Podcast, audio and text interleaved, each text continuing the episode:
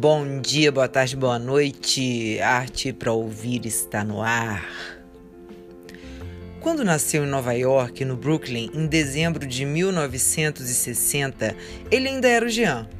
27 anos depois, quando morreu em agosto de 88, seu nome era Basquiat. Os traços com identidade própria, soltos e carregados de uma poesia caótica, urbana, não couberam muito tempo no espaço do anonimato e muito menos em apenas um cômodo, um caderno ou uma tela. Basquiat queria a rua e seus espaços não formais e não delimitados para dizer a que veio. Causa da morte, overdose. Causa da vida, arte. Pintor, ativista, musicólogo, produtor cultural, compositor, desenhista, escultor, grafiteiro, fotógrafo, ator. É, ele tinha mesmo muitos dentro de si pai haitiano e mãe porto-riquenha. Foi ela, a Matilde, que o estimulou a desenvolver a aptidão incomum para a arte, que era visível desde cedo. Desenhava, pintava e vivia envolvido em atividades relacionadas ao mundo artístico. Foi a mãe também quem deu uma cópia da Anatomia de Grey para ele ler quanto, é, enquanto se recuperava dos ferimentos causados por um atropelamento aos oito anos de idade. O livro tornou-se mais tarde uma importante fonte de inspiração em suas obras. Em 77, com 17 anos, ele e o amigo Aldias começaram em Manhattan a grafitar em prédios abandonados.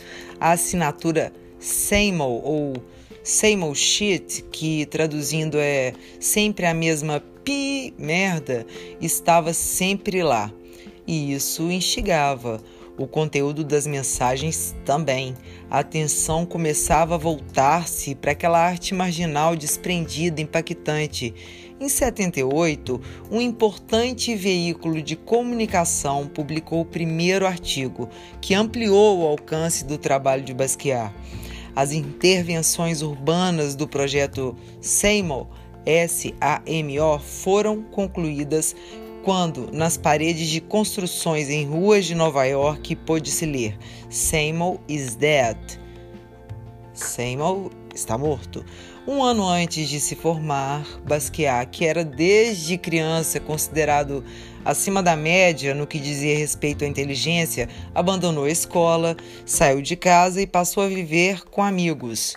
O jovem, fluente em francês, espanhol e inglês, vendia camisetas e postais na rua para pagar o básico, casa, comida e tal.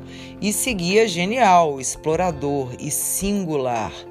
Um ano depois, em 1979, contudo, Basquiat ganhou um status de celebridade dentro da cena da arte de S Village em Manhattan por suas aparições em um programa de televisão. No final da década de 70, Basquiat formou uma banda chamada Grey com o então desconhecido músico e ator Vincent Gallo. Tocaram em clubes como o Max Kansas City e o Mud Club. Basquiat e Gallo trabalharam no filme Downtown 81, 81, também conhecido por New York Beat Movie. A trilha sonora desse filme tinha algumas gravações raras da Grey.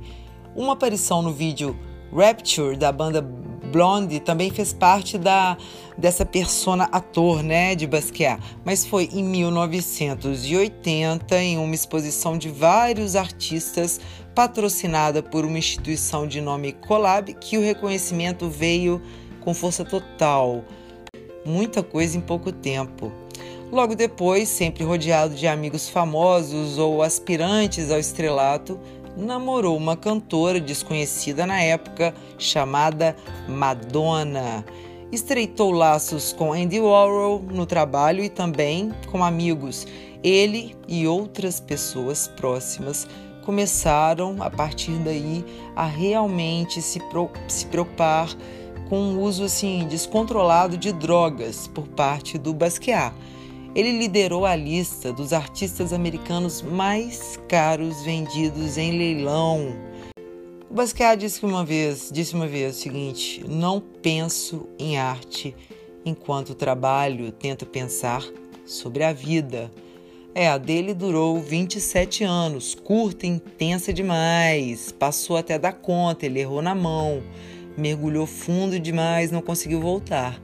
Basquiat morreu de um coquetel de drogas, é, uma combinação de cocaína e heroína conhecida como Speedball em seu estúdio em 88. Sua história virou filme, sua arte virou referência para novas coisas que viriam. Exemplo de autenticidade, né? E que autenticidade no que quer que você faça é o que transforma um traço em uma ponte para dizer muito, para dizer tudo.